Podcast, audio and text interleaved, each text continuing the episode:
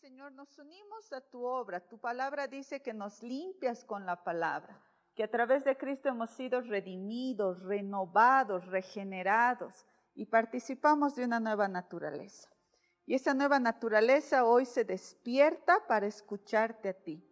Hoy se despierta para entender lo que desde eh, antes de la fundación del mundo ya habías escrito, ya habías diseñado para que los recibamos hoy. Recibimos, Señor, todo lo que tú nos quieres dar. Más allá de lo que nuestra mente puede entender, recibimos lo que tu espíritu enseña a nuestro espíritu. Las cosas secretas, los misterios del corazón del Padre, lo profundo de Cristo los recibimos hoy. En el nombre de Jesús. Amén. Muy bien. Entonces, como decía la, pastora Jenny y Arturo, vamos a pasar dos meses aprendiendo de la gloria de Dios.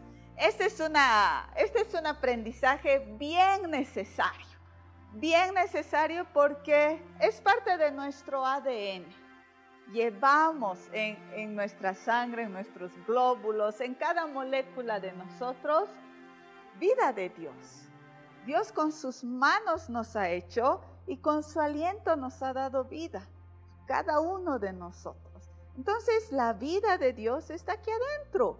Ponte tu mano en el ombligo y, siente que aquí hay vida y no es una vida como la de un perrito, como, no sé, la de un koala. No, es una vida que viene desde el cielo, desde el cielo.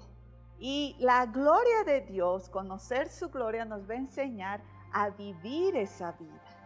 Jesús la vivió, manifestó la gloria del Padre, Él se hizo la gloria, la imagen misma de Dios, para que nosotros sigamos sus pasos y para que nosotros seamos esa gloria, esa manifestación en la tierra de quien Dios es. Cuando los hijos de Dios manifiestan esa naturaleza divina, la respuesta de los incrédulos, de los que no tienen a Dios, es reconocer la santidad, el poder de Dios y adorar. Y eso lo vamos a ir viendo en todos estos, estos jueves eh, a, través de la palabra. ¿Cómo lo vieron? Hoy día vamos a hacer un vistazo, vamos a ver conceptos generales de gloria, vamos a ver cómo entiende el hombre la gloria, cómo entiende Dios la gloria, cómo nosotros hemos sido creados para fluir dentro de esa gloria vamos a entender cómo los nombres de Dios nos guían a ser personas versadas en quien Dios es y a manifestar su gloria. Y también vamos a ver el rol de la adoración para conocer la gloria de Dios. Así que si has traído tu cuaderno, tu bolígrafo, bueno, pues vamos a tener harto que anotar, pero Hoy día como, como si fuera un partido de ping-pong, porque vamos a hablar de la gloria del hombre, la gloria a Dios, la gloria del hombre, la gloria a Dios, vamos a poner una mesa, ¿ya? Esa mesa la encontramos en Romanos 1. Vamos a leer Romanos 1, 20 al 25. Si tienes tu Biblia, por favor, eh, sigue la lectura con la vista y si no, eh, bueno, está en la pantalla. Dice, porque las cosas invisibles de Él, se refiere a Dios, su eterno poder y deidad, se hacen claramente visibles desde la creación del mundo, siendo entendidas por medio de las cosas hechas, de modo que no tienen excusa, pues habiendo conocido a Dios, no le glorificaron como a Dios ni le dieron gracias, sino que se envanecieron en sus razonamientos y su necio corazón fue entenebrecido. Profesando ser sabios, se hicieron necios y cambiaron la gloria del Dios incorruptible en semejanza de imagen de hombre corruptible, de aves, de cuadrúpedos y de reptiles, por lo cual también Dios los entregó a la inmundicia en las concupiscencias de sus corazones, de modo que deshonraron entre sí sus propios cuerpos ya que cambiaron la verdad de Dios por la mentira, honrando y dando culto a las criaturas antes que al Creador, el cual es bendito por los siglos.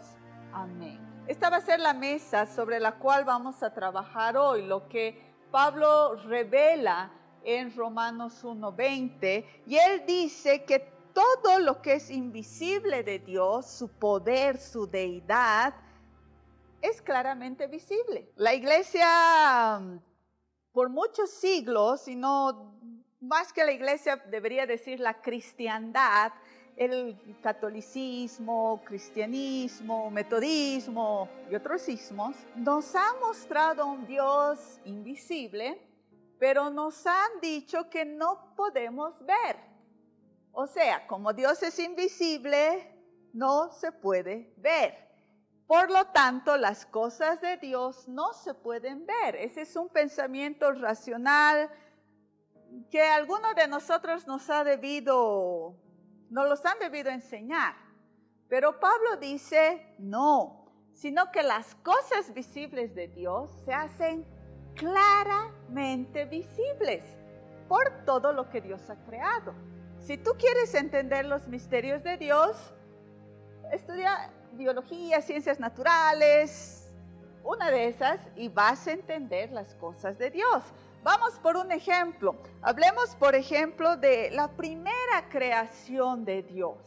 Génesis 1, cuando dice la palabra que la tierra estaba desordenada y vacía y el Espíritu Santo estaba ahí alrededor y las, las tinieblas estaban cubriendo la tierra hasta que la poderosa voz de Dios dice, sea la luz. Eso es bien fácil de imaginar para cualquiera de nosotros, porque cualquiera de nosotros ha visto caos, ha visto, no sé ustedes, yo sí, mi cuarto tremendamente desordenado. ¿No? Como si alguien hubiera venido y hubiera sacudido todo y tengo dos hermanas, entonces imagínense ir a una boda y sacar todos los vestidos y todos los zapatos y todos los pantalones y todo lo... Queda un caos. ¿no? Desordenado. Tan desordenado que lo que tú necesitas, sabes que está en algún lugar, pero sabes que no lo vas a encontrar. ¿No?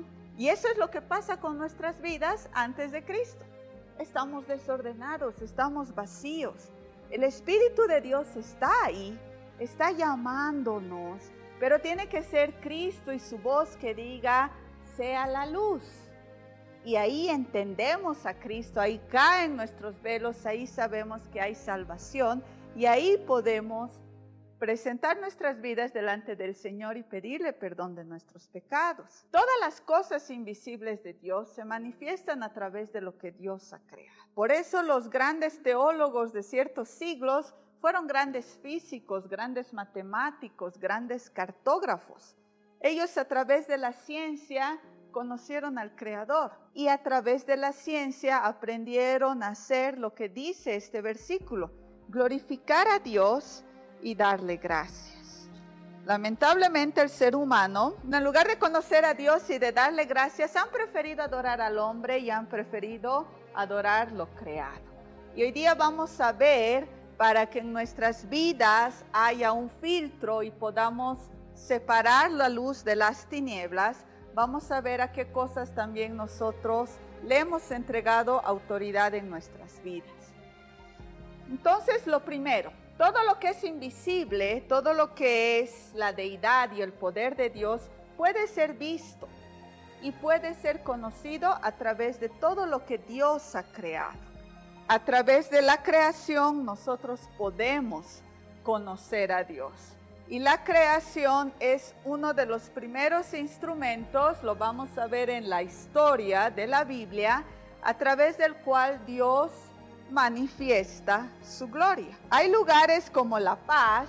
¿Cuántos de ustedes una vez al año, dos veces al año tienen el privilegio de estar en La Paz o en el Alto y, las montañas y, y los teleféricos? Levanten la mano. Yo paso generalmente en el alto una semana al mes. Y es espectacular cuando me levanto y veo de la ventana las montañas nevadas y ese, ese aire tan frío que se respira en el alto que cuando tú sales, lo primero que quieres es sol. Y cuando hay sol, personalmente lo primero que hago es ponerme así Y sí entiendo por qué los incas adoraban al sol, porque realmente lo necesitaban. Cada una de tus neuronas recibe calor y dice, gracias Señor, en este frío, en este refrigerador, en la tundra, recibo de ti. Entonces, mi respuesta tiene que ser darle gloria al que creó el sol. La respuesta de otros fue la contraria, le dieron gloria al sol y no al que creó el sol.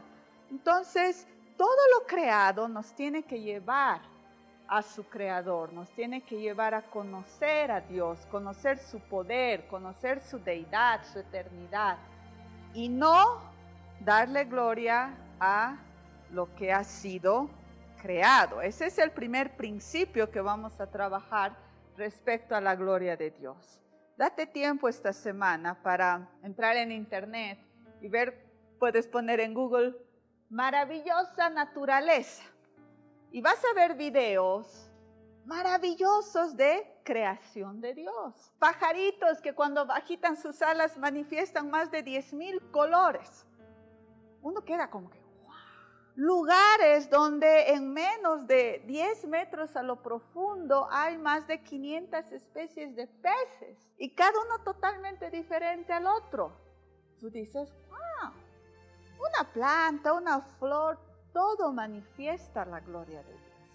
Podemos ir desde lo pequeño hasta lo más grande, pero todo lo que Dios ha creado manifiesta su gloria.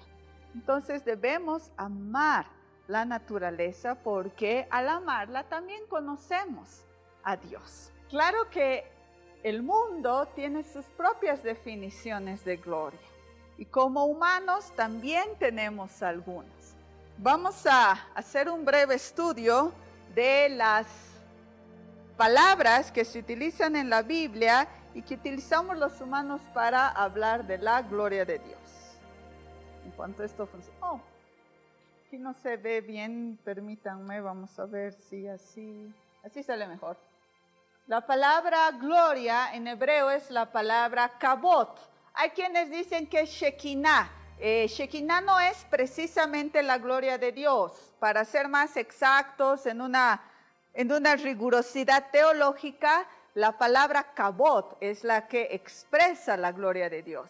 Cuando Moisés le dijo, quiero ver tu gloria, le estaba diciendo, quiero ver tu kabot. Cuando Dios le decía a David, y sobre esta casa yo derramaré mi gloria, le decía mi kabot. Cuando cada vez que tú leas la palabra gloria en hebreo es kabot.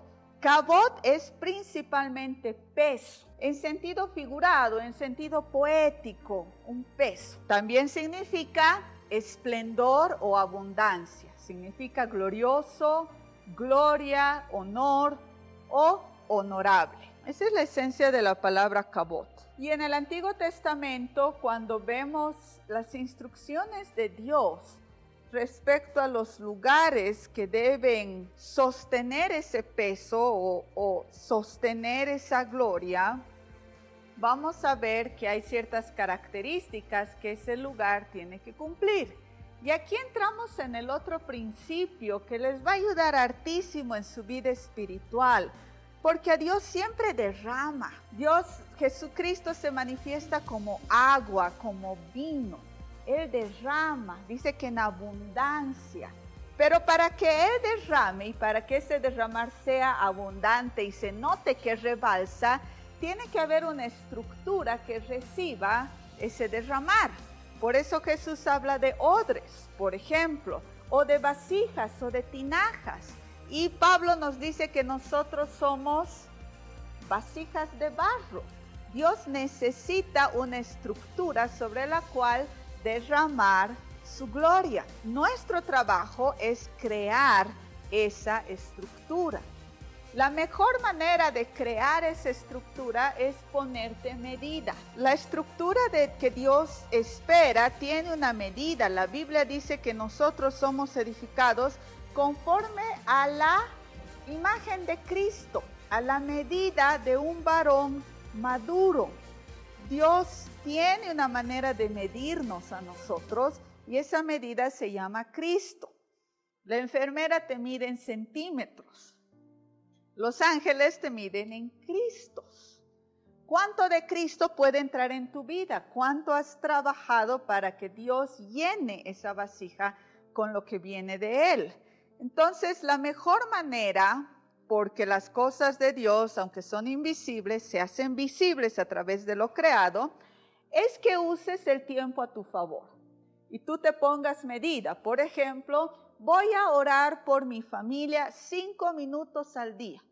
Esa es una medida. Y comienzas en marzo del 2020 orando cinco minutos al día por tu familia. Y en abril puedes ver en marzo y decir cuántos días has cumplido. Estás midiendo.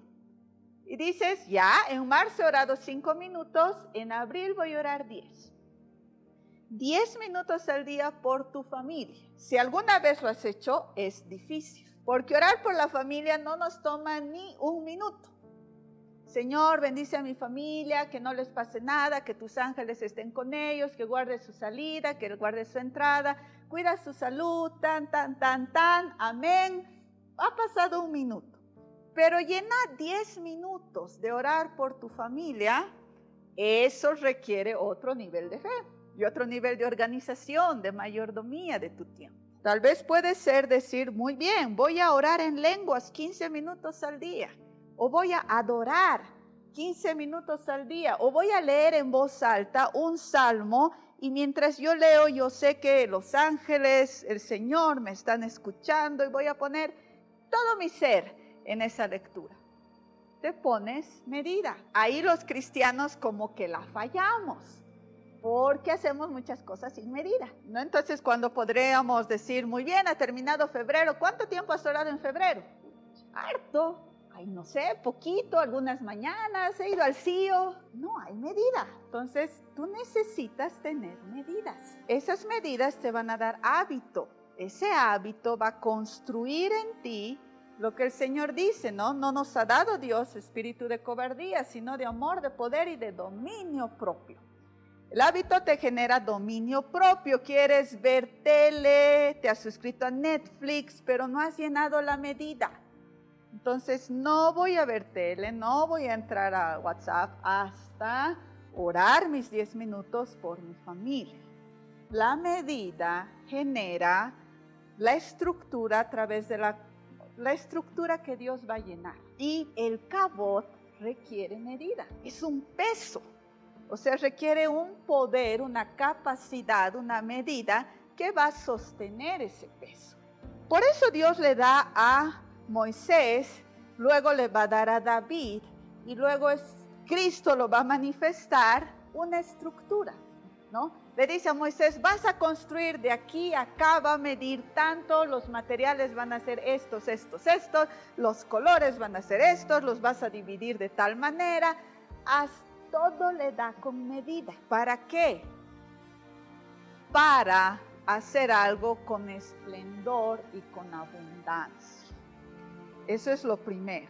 La medida va a permitir que se vea esplendor y abundancia. Ahora pensemos en nuestras vidas, ¿ya? Y es que estamos ahorita en un sistema tan light, tan rápido, tan de inmediatez, que no nos permite planificar o pensar de aquí a 15 a 30 años en términos de esplendor en términos de abundancia. Un, profesional actual de unos 25, 30 años, tú le preguntas qué quiere para el futuro y cuando entras en el tema de dónde quiere vivir, ay, sería tan lindo comenzar con un crédito para comprarme un departamentito. No, no estoy hablando de los hijos de Dios, estoy hablando de un, un, un profesional normal. ¿Qué quiere? un trabajito, un buen trabajo con mi sueldito y, sacar un crédito, ir pagando para que de aquí a 30 años ese departamento de 142 metros cuadrados sea mío. ¿No? Entonces ellos se miden con poquito y anhelan un crédito que van a pagar en 30 años. O sea, 30 años de esclavitud, ¿no?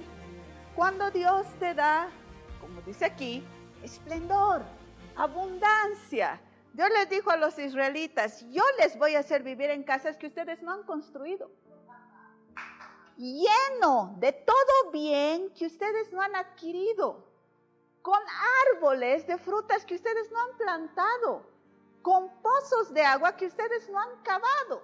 O sea, ¿cuál mi esfuerzo? Dios quiere darte algo abundante.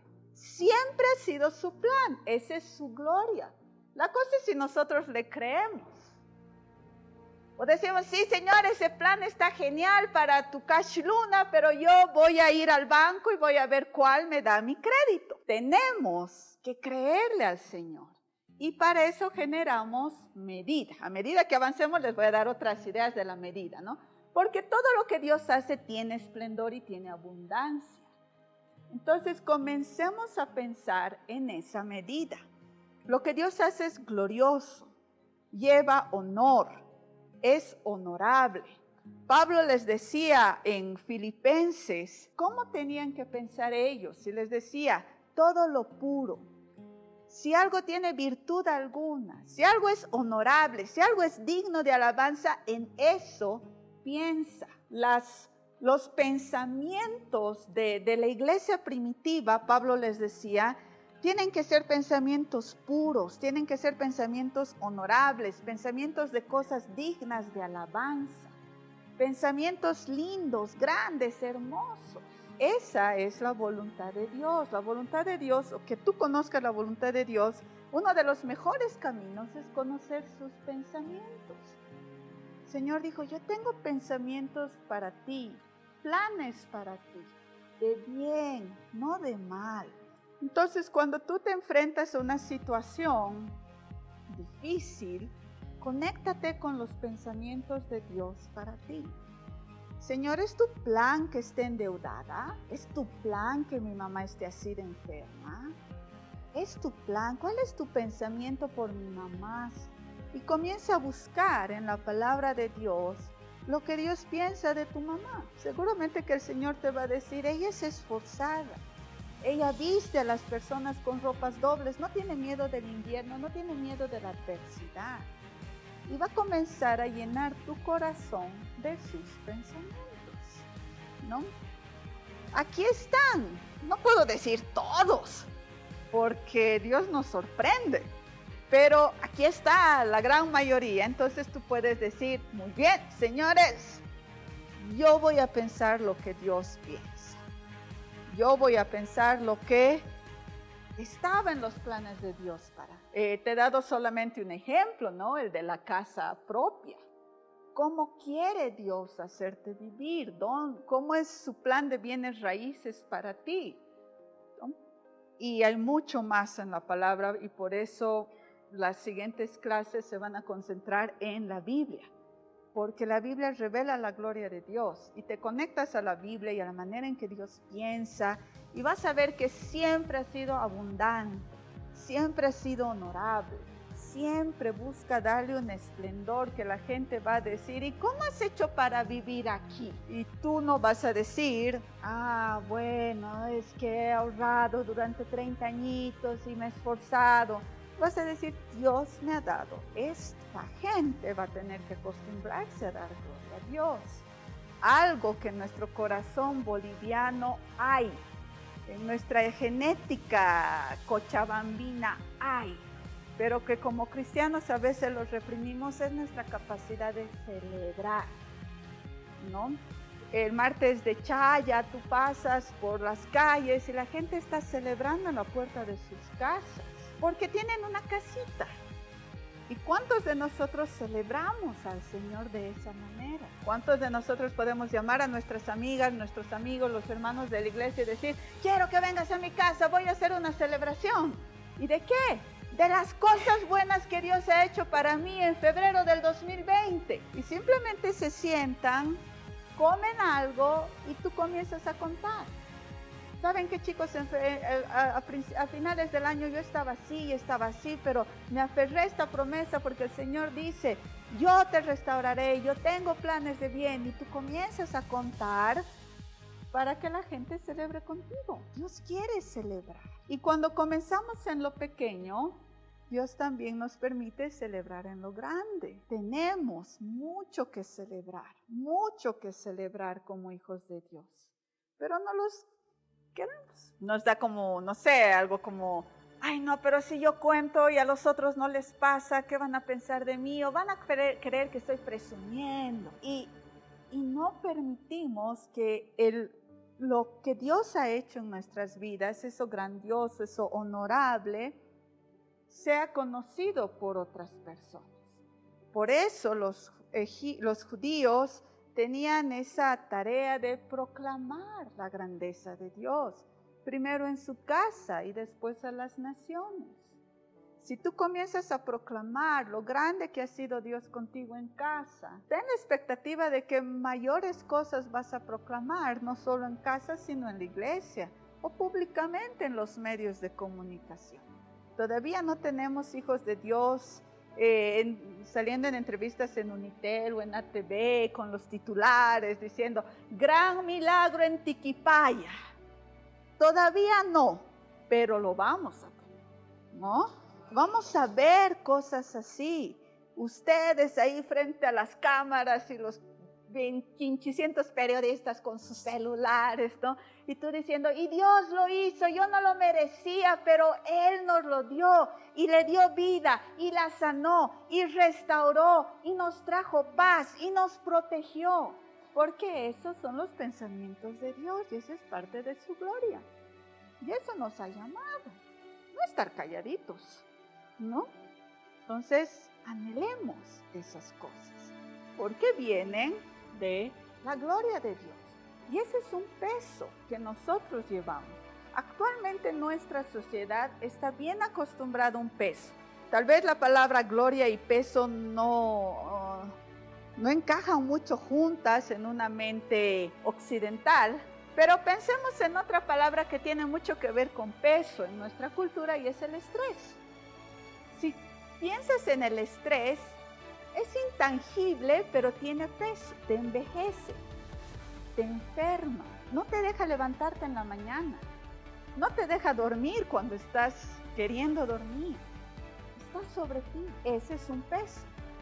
Y el Señor no te ha creado para llevar ese pero simplemente pensemos cuántas veces permitimos que ese sea nuestro manto.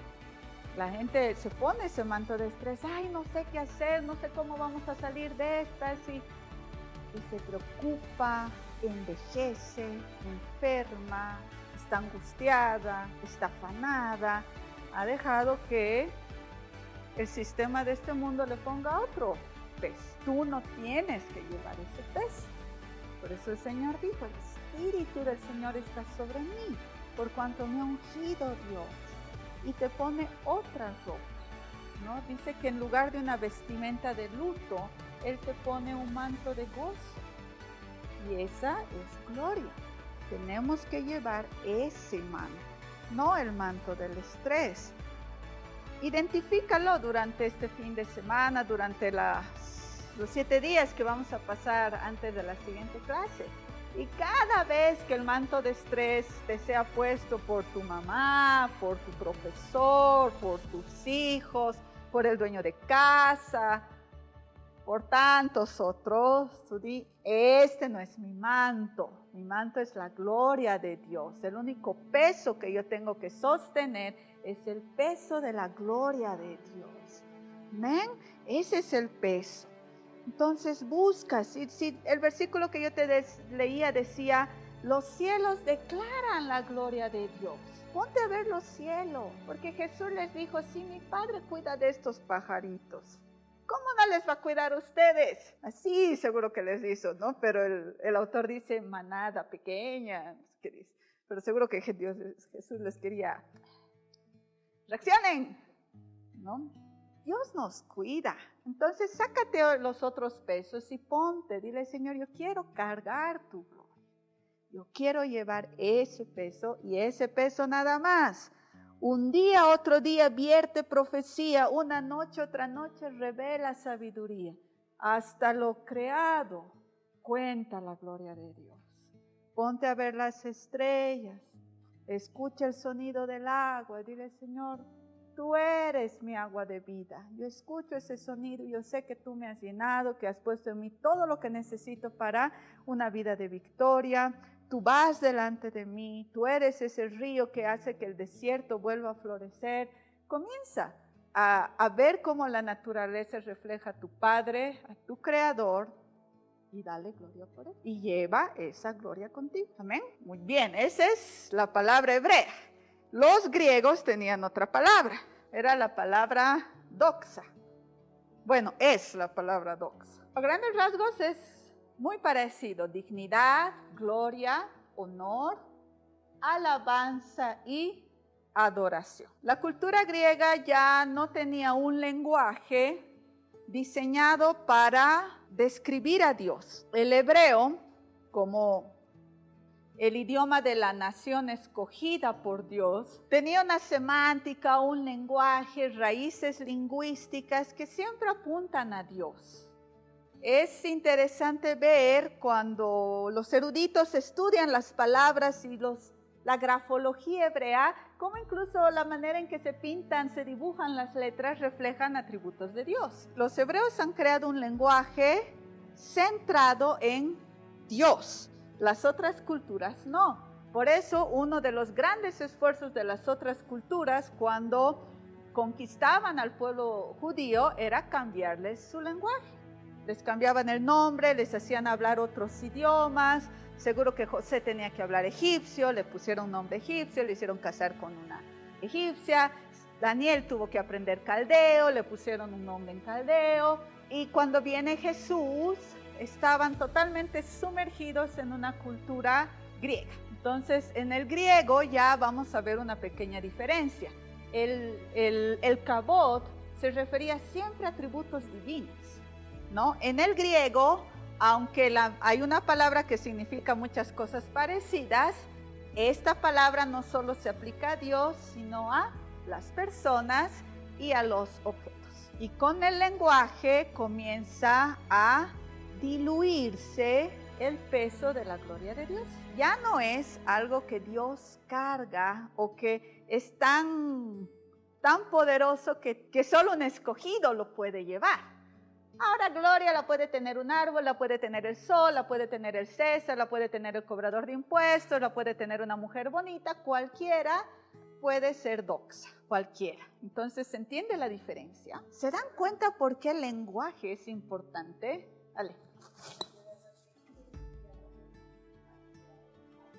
Exacto. Entonces los griegos crean este doxa para la belleza, porque los griegos eran una cultura igual que nosotros, bien visual, ¿no?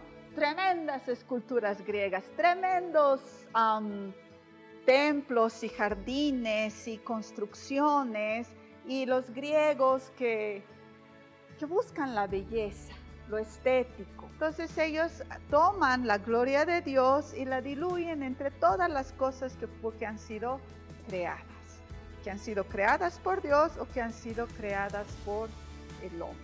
Y aquí hago un paréntesis para animarte a que tú también examines tu lenguaje, cómo hablas, qué palabras salen de tu boca. Porque parte de la esencia creadora de Dios está ahí donde te dije que toques, de ahí donde los cantantes dicen, ¿no? De tu, ¿qué se llama? Ese músculo que hace que tú puedas hablar más fuerte. Exacto, tu diafragma. Cantas con el diafragma, hablas con el diafragma, wow. Porque Dios te lo ha dado para crear, para que hables y crees. Eh, muchas veces hay palabras como, ay, este chiquito lo voy a matar. Y uno se pregunta, ¿eso debería salir de la mente de un cristiano? O ya no sé qué hacer con ustedes eso debería salir de la boca de una hija de Dios. Necesitamos, como decía David, pon un freno, pon un guardia a mis palabras. Necesitamos poner ah, cada una de nuestras palabras delante del Señor. Por eso David, después de analizar los cielos en el Salmo 19 y de darse cuenta que los cielos mismos hablan y profetizan, le dice al Señor al final, que los dichos de mi boca te sean aceptables. David se estaba poniendo una medida. voy a, de mi boca solo va a salir lo que tú apruebas, ¿no? Él mismo se estaba poniendo una medida, se estaba poniendo un límite.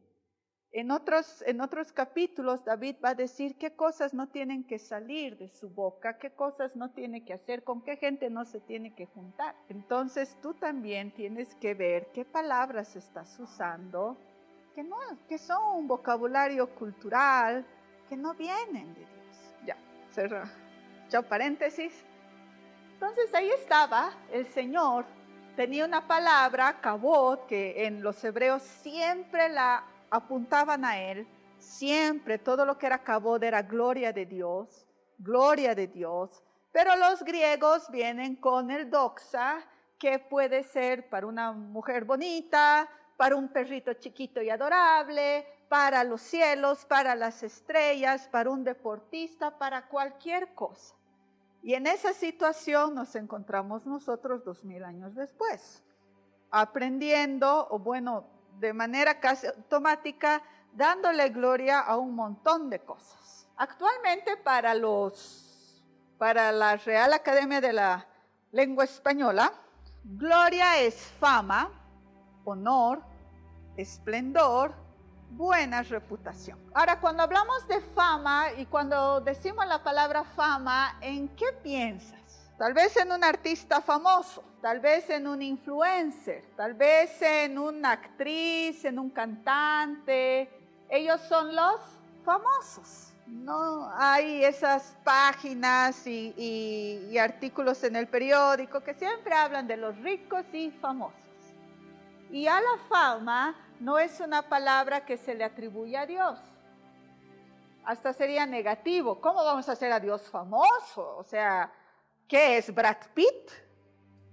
Pero esa fama solo le corresponde a un ser y es a nuestro Creador. Esa fama solo le corresponde a Dios. El siguiente, honor.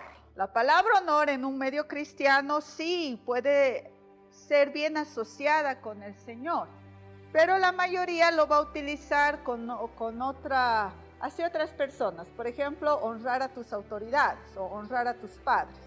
Eso está bien. Ahora, para una persona que no es cristiana, eso se queda ahí nomás. La idea de honrar a Dios no, no está en sus mentes, pero es algo que Dios nos demanda que hagamos. Honor, que le demos honor a Él. La siguiente palabra es esplendor. Esta palabra ya Esta palabra ya también ha sido um, asociada a otras cosas, especialmente objetos que tienen gran valor. Un diamante de 16 quilates, o una obra de arte de Picasso, o una mansión en Dubái. Esas son cosas esplendorosas. Dios, a veces ni, ni nuestra imaginación puede lograr captar cuán esplendoroso es Dios no porque no pueda, sino por falta de esfuerzo. Y finalmente, buena reputación, ¿no? Una persona con buena reputación. Muchos cuidan su reputación. Y ahí entramos en la pregunta, ¿a qué le das tu gloria? ¿A qué cosas, a qué objetos, a qué personas le das fama, le das honor, le das, le atribuyes esplendor, le atribuyes buena reputación? Que no sea Dios. Lo que tenemos que hacer nosotros es, como dice la palabra, diferenciar y tomar las cosas que le estábamos dando a otras personas, a otros objetos, reunirlas para volver a dárselas a nuestro Padre Celestial. De eso se trata este curso que estamos pasando sobre la historia de la gloria de Dios. Tenemos que tener la capacidad de encontrar aquellos momentos en los que no le damos gloria a Dios, arrepentirnos, tomar eso y devolvérselo a Él. Porque a nuestra sociedad le está pasando lo que decía, lo que hemos leído en Romanos 1, que la gente conociendo a Dios, no le glorificó como a Dios ni le dio gracias, sino que ellos mismos comenzaron a adorarse comenzaron a glorificar a la criatura y no al creador, al hombre y no a su Dios. Y eso que, y cuál, era la, cuál fue la consecuencia que Dios los entregó a una mente reprobada. O sea, comenzaron a pensar muy mal y todas las malas ideas que tenían les parecían lo mejor. Y es lo que estamos viviendo ahora. Estamos ya en la culminación de ese plan, donde las cosas más horribles están siendo aplaudidas como las mejores. El hombre ha perdido su capacidad de pensar, no porque el agua que tomamos está contaminada y eso hace que las neuronas no se, no se generen bien, sino porque no le estamos dando a Dios la gloria que le corresponde. En nuestras vidas pasa eso. Cada vez que tú te equivoques y pasas el, pero ¿cómo no me di cuenta antes? Es porque en algún momento, en lugar de darle la gloria a Dios, de darle gracias a Dios, comenzaste a verte a ti, comenzaste a ver lo creado, comenzaste a, no, es que mi currículum es mejor que de los otros candidatos. No, es que mi cuenta bancaria, no, es que yo sé más, yo entiendo, Dios me ha escogido a mí. ¿No? Entonces has confiado más en tu propia opinión, en quién tú eres y no en el Señor. Y en lugar de darle a Él la gloria, de darle las gracias como se merece, te has dado masajitos tú solito, ¿no? Tranquilo, ese trabajo es tuyo, capísimo. Pasa, nos pasa a todos. Pero en la palabra está la manera en que debemos evitar eso. Siempre dándole la gloria a Dios. Siempre, siempre. Tomamos lo que hemos recibido nosotros, lo que nos dicen, qué lindo, te ha ido, oh, qué bueno este video, ay, qué bien. Y tú se lo devuelves al que le pertenece. Tomas y se lo devuelves, se lo devuelves. Así el Señor establece mejor tu camino porque no vas a tomar lo que es de Él, sino que se lo vas a dar. Bien, entonces vamos a tener un tiempo de, de descanso, un break de 10 minutitos.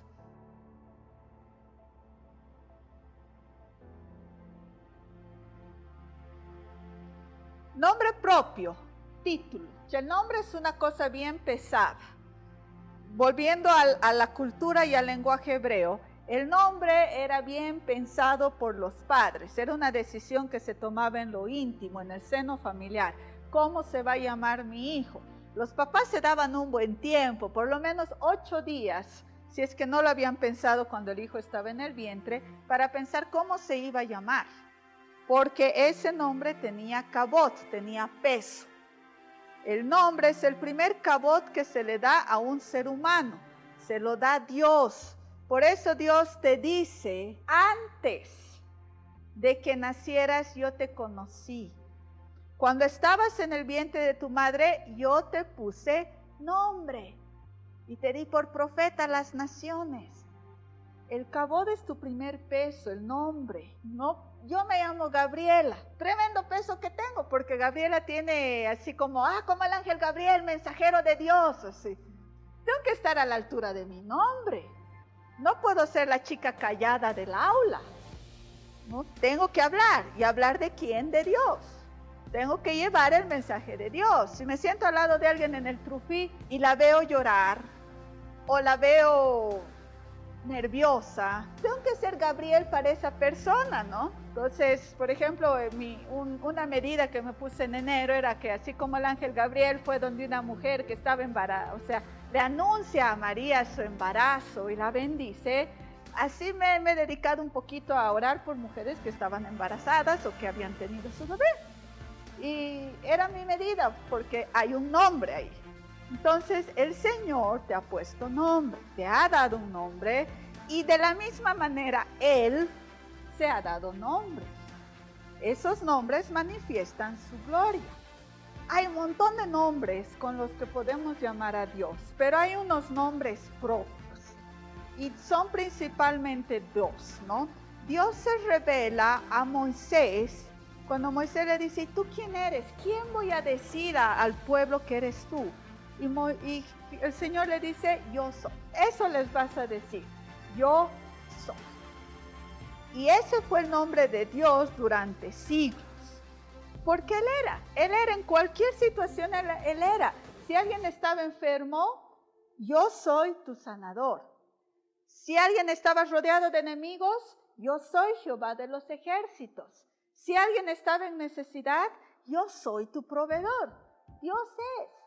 Todo lo que tú necesites, Dios es. Todo lo que a ti te falta, Dios es. Todo lo que tú anhelas, Dios es.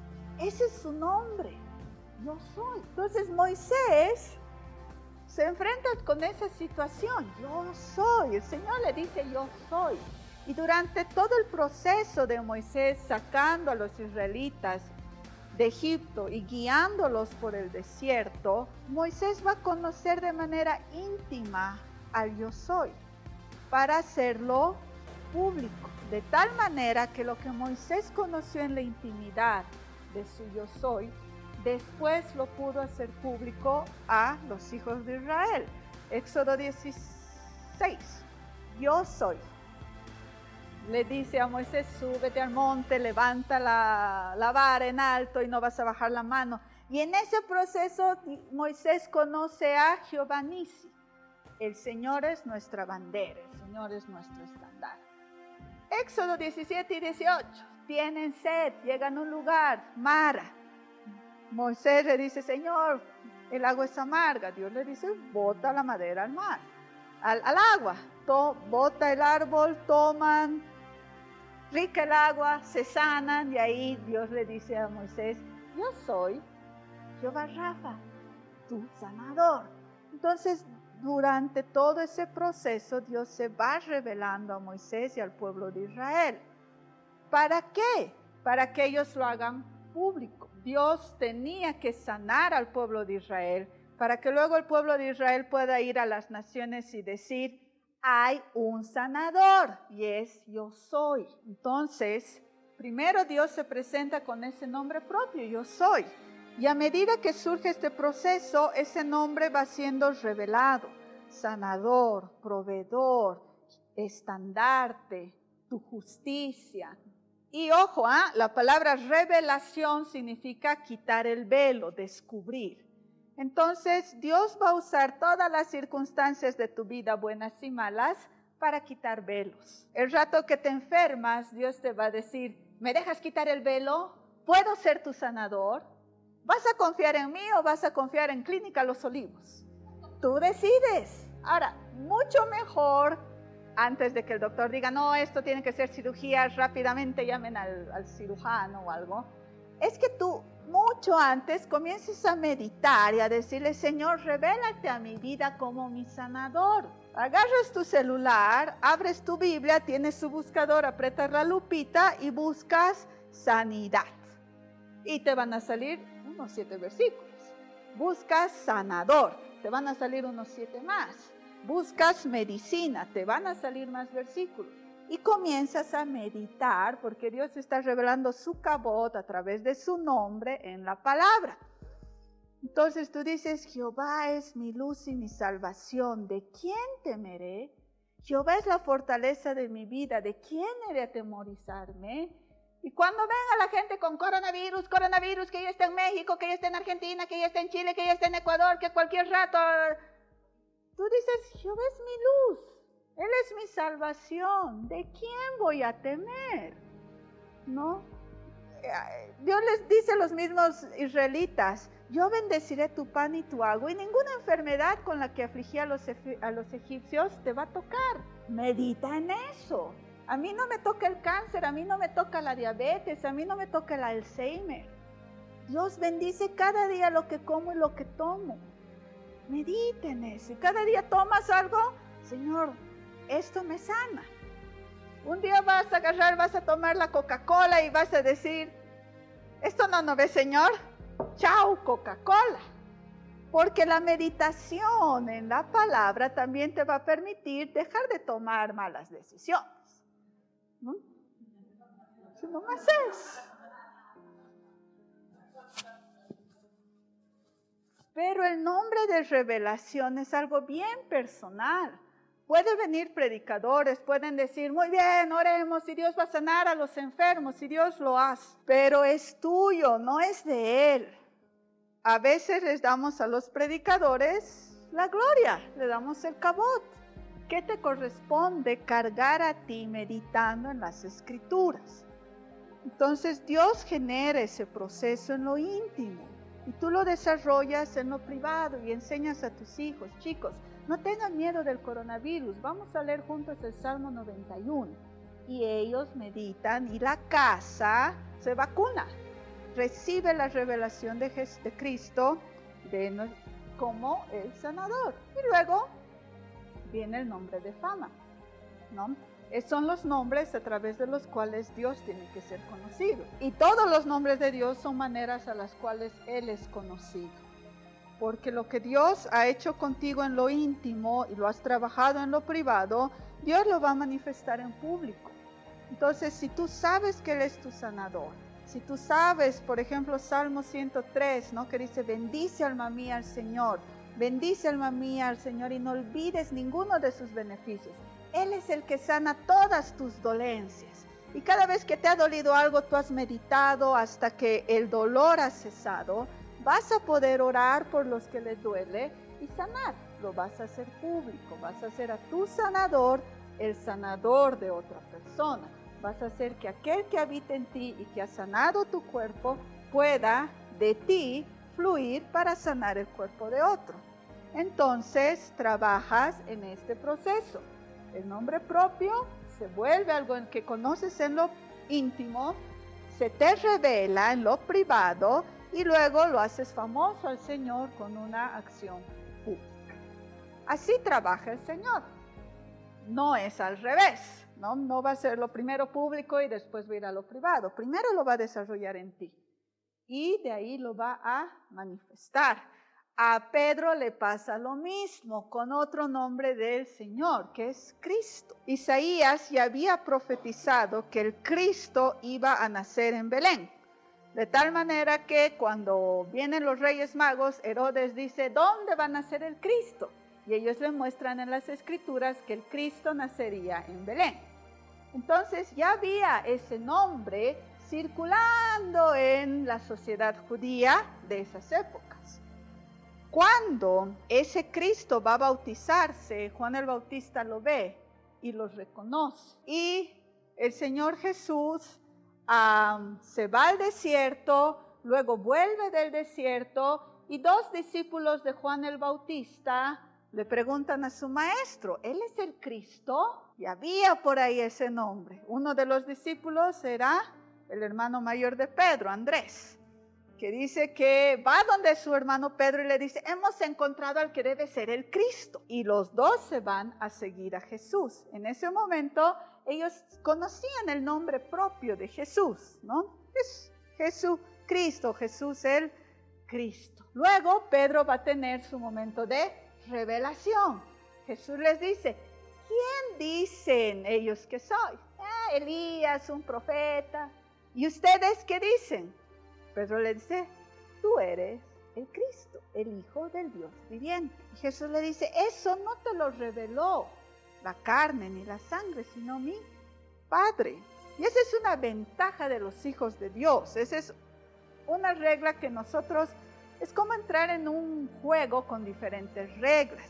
Y es que Dios nos permite conocer sin necesidad de aprender. O sea, hay momentos en que no vas a necesitar tu cerebro para saber algo, porque lo vas a saber a través de tu espíritu, va a ser revelado. Eso le pasa a Pedro. Pedro no había ido a, la... No había pasado cursos para ser rabí, nunca se había rodeado con los escribas ni con los del Sanedrín, simplemente seguía a Juan el Bautista y luego decide seguir a Jesús y de repente Dios le revela que era el Cristo. Y, Pedro le dice a Jesús, tú eres el Cristo. Y hay un nombre de revelación. De ahí en adelante para Pedro Jesús no iba a ser el mismo. Era el Cristo, era el Hijo del Dios viviente, aquel que nació sin pecado. Y luego Pedro lo va a hacer público. Pedro pasa un proceso como discípulo, ve a Jesús ser apresado, ve a Jesús ser crucificado, niega a Jesús, vuelve a ver a Jesús resucitado, restaura la relación con Jesús. Jesús le dice, me esperan, y Pedro espera en el lugar alto, es lleno del Espíritu Santo y relata Hechos 3, 4, 5, cómo Pedro lo vuelve famoso a Jesús agarra y dice, aquel que ustedes crucificaron es Señor y es Cristo. Y comienza a hablar de Cristo y lo hace famoso en Jerusalén. Trastornan Jerusalén, Pedro y los apóstoles. ¿Por qué? Porque toman este nombre que habían conocido en lo íntimo, lo habían trabajado, lo habían pasado este proceso en lo privado y ya pueden hacerlo público. Así pasa con los nombres de Dios. Cada uno de sus hermosos nombres es para amarlo, para estudiarlo, para interiorizarlo, para vivirlo y después manifestarlo. Así nos quiere Dios, ¿no? Conocedores de quién Él es. Y la mejor manera de conocerlo o una excelente guía es como tener ese hilito que chin, chin, chin te lleva una vez que tú aprendes a seguirlo, son sus nombres y lleva este proceso. Entonces Dios tiene que ser conocido. Jamás Dios dijo, yo soy Jehová tu sanador para que sea solo para ti o para unos pocos ungidos. Jamás. Él quiere sanar naciones. Ese es su plan. Entonces es nuestro deber entrar en ese nombre y hacerlo famoso. Debemos manifestar a, a Cristo como el sanador, el que va a sanar este país, el que ha sufrido heridas y ha cargado las enfermedades de este país es Cristo, ¿no? El que va a sanar Bolivia, el que va a sanar Sudamérica, el que va a sanar heridas de tanta, tanta destrucción mundial, solo puede ser Jesús. Tenemos que conocer a ese Cristo sanador, y ese es solo un ejemplo, ¿no? No hemos hablado de la justicia, que Jehová es nuestra justicia, no hemos hablado de tantos otros nombres del Señor, pero esa es gloria. Cada uno de los nombres del Señor manifiesta un aspecto de su gloria. Y cada uno de los nombres que tú tienes, también, también. El Señor te ha llamado por nombres. Puedes decir, no, pero yo me llamo Dolores, ¿qué, qué, qué, puede haber de bueno en mi nombre? ¿No? Pero en la Biblia, Dios te llama a ti también muchas cosas. Hay muchas cosas que Dios dice de ti, te describe, dice cómo eres, dice qué atributos tienes. Es simplemente cuestión de que tú abras la Biblia y la leas, ¿no? Ah, por decirte así, para que no digas, ay, pero son más de dos mil páginas. Génesis 49. En Génesis 49, Jacob, perdón, Israel, está bendiciendo a sus doce hijos y a cada uno de ellos les da atributos. Digamos, Benjamín, eres como un lobo que arrebata la presa. Les da atributos, los describe. Entonces tú puedes leer Génesis 49, esos atributos, subrayarlos que a ti llenan tu corazón y hablártelos todos los días. O tú puedes ver atributos que tú quisieras ver, por ejemplo, en tu esposo. Dios describe a Job y le dice al diablo, ¿no has visto a mi hijo Job? Un varón temeroso de Dios y apartado del mal. Tú puedes decir, ah, yo quiero que mi jefe sea así. Entonces comienza a bendecir a tu jefe con esos atributos que la Biblia menciona y busca los que son tuyos. Cuando lees la palabra, dile, Señor, ¿cómo me ves tú? ¿Qué cosas tú dices de mí? Y las vas a encontrar. Bonitas cosas dice Dios de ti. Las vas a encontrar. Ah, por ejemplo, muchas veces nosotros en el tema de la gloria peleamos o, nos vemos enfrentados a todo lo contrario, ¿no? Chicas más altas, más lindas y las mujeres generalmente tenemos esa pequeña situación. Si yo fuera más inteligente, si yo fuera más comprensiva, si yo hubiera estudiado más, si yo fuera más, más, más, siempre hay alguien que es mejor y que por lo tanto nosotros no podemos llegar a tener lo que esa persona tiene. Búscalo en la palabra, ¿no? Por ejemplo, tú dices, no, yo soy fea. Busca lo contrario, agarra tu buscador bíblico y pon hermosa. Te van a salir versículos bíblicos de lo que Dios te dice a ti. Léelos. Esto es mío, Señor. Y o oh, bendice a tus hijas con esos versículos. Bendice a tu esposa con esos versículos. Es nomás. Cumpliendo mi, mi, mi, mi, medida en enero, estaba en una iglesia en el Alto y una de las familias con las que estábamos reunidas, su bebé recién había nacido. Yo había conocido a esa familia nueve meses antes, cuando ella estaba embarazada, cuando ella se había enterado que estaba embarazada, y ella estaba llorando porque el doctor le había dicho, pero ya estás vieja para tener otro bebé. ¿En qué estabas pensando? Ya tiene más de 48. Y su esposo había perdido su trabajo, entonces ella estaba preocupada porque el médico le había dicho, fíjense, así hablan los doctores, ¿no? Se va a morir, o tú te vas a morir, o van a ser deforme, o va a tener problemas. Siempre meten miedo. Y ella estaba llena de miedo. Y encima su esposo no tenía trabajo. Ese día, hace nueve meses, oramos ya no la vi más. Y la volví a ver en enero y ya estaba la bebé, se llama Denise. Bien, gordita, súper abrigada como bebé del alto. Y le digo, ¿la puedo bendecir? Ya. Pues su papá la sostuvo a la Denise, yo le agarré sus manitos y le dije, Denise, escúchame bien, porque la gente piensa que tú no sabes hablar, pero Dios te está diciendo cómo vas a vivir. El Espíritu de Dios le habla a tu espíritu, Denise. La Denise estaba... Su mamá me miraba, ¿no? Yo le decía, Denise, Dios te ha creado con un plan que solo tú puedes cumplir, Denise. La Biblia dice que Dios ha puesto en ti la fortaleza. Y ella va a una iglesia que es Sinaí. Así que, Denise, cada vez que haya problemas en Sinaí, tú vas a hablar de tu boquita van a salir sonidos que van a avergonzar a los enemigos de Dios. Eso dice la Biblia, ¿no? De la boca de los niños y los que mamas fundaste la fortaleza para avergonzar al enemigo y al vengativo. Entonces le dije, las cosas que van a salir de tu boquita van a avergonzar a los enemigos de Dios. ¿Sabes qué, Denise? En tus pies, debajo de tus pies está la pobreza, la enfermedad, la muerte, Jesús los ha puesto ahí abajo de ti, Denise. Camina en esa victoria. Los profesores, hermanas, nosotros nomás bendiganos. Y es que es, está en la Biblia.